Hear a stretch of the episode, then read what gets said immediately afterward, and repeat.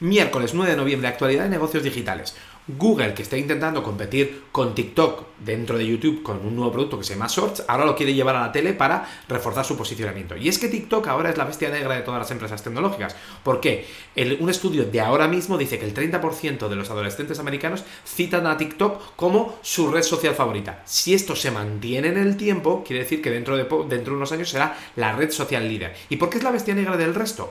Eh, está compitiendo ya con Google en búsquedas, es decir, la gente busca, busca en TikTok en vez de en Google, con Amazon porque está construyendo centros logísticos en Estados Unidos, con Apple en la música, es decir, está desplegando su plan de dominación del mundo a Airbnb le, obligan a poner el precio final en la web. Es decir, no es este alojamiento vale tanto y luego hay que sumarle uno, dos, tres.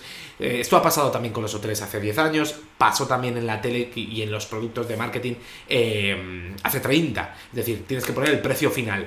Luego Unity, que se está em, fusionando con una empresa de publicidad digital, Unity, la creación de videojuegos, pues ambas empresas están cayendo en bolsa desde que lo anunciaron. Un 75% Unity y un 50% la empresa de publicidad digital.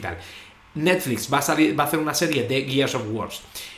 Es un videojuego súper famoso. ¿Qué pasa? Que antes se hacía la peli y las que tenían éxito eh, se hacía el videojuego. Ahora, de los videojuegos que tienen éxito, pues se hace la peli, porque hay unos cuantos, ¿eh? eh solo mencionar The Witcher, por ejemplo. Elon le dice a los anunciantes, por favor no os vayáis porque estamos creciendo como una bestias pardas en plan récord. ¿Qué pasa? Que el anunciante está recogiendo cable con todo el problema de la moderación de contenido. Foxconn, mete, que es el fabricante de iPhone, de, los iPhone de Apple, mete 150 millones en, una compañía, en una startup de vehículos eléctricos China.